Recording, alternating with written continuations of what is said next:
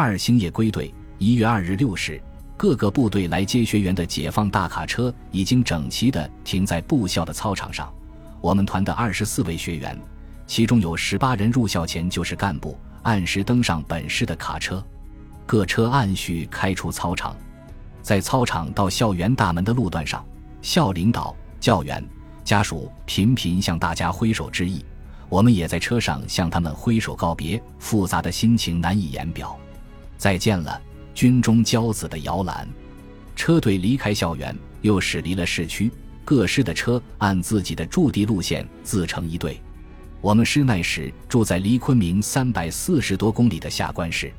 那时的公路曲曲弯弯，弯弯曲曲，坡陡路窄，一个小时只能走上二十多公里。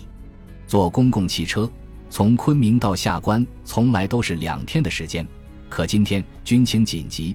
师里要求我们必须在当天赶回各部队，汽车一路疾奔，中午连午饭也没有停下来吃。大家在行进的车上吃了点自带的饼干，喝着自备的凉水。到下午十六时，车子停在师部大礼堂前的操场上，师分管干部工作的副政委、师干部科科长分别做了简短的讲话，就催促大家立即出发，要求当晚必须赶到团里。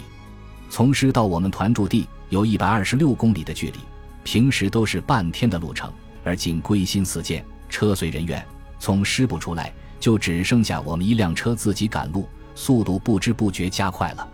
当晚二十点左右，我们终于回到了分别十个月的营房，就像久别的游子又回到家乡，心中油然生出一股亲切感。一进营房的大门，就见一大圈人等在操场上，政委。分管干部工作的副政委、干部股股长，还有等待接人的各个单位的干部战士，到达时分已经夜幕降临，模模糊糊，勉强可以看清人脸。下车后，临时负责的同志整队向政委做了报告，政委紧接着就做了讲话，大意是说部队目前正在进行的工作，我们面临的任务以及对我们的要求。而后。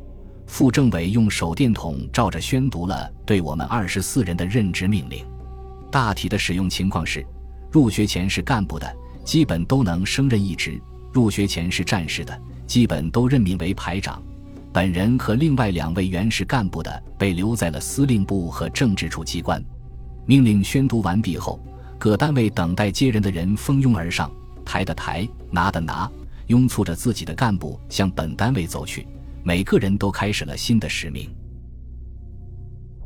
本集播放完毕，感谢您的收听，喜欢请订阅加关注，主页有更多精彩内容。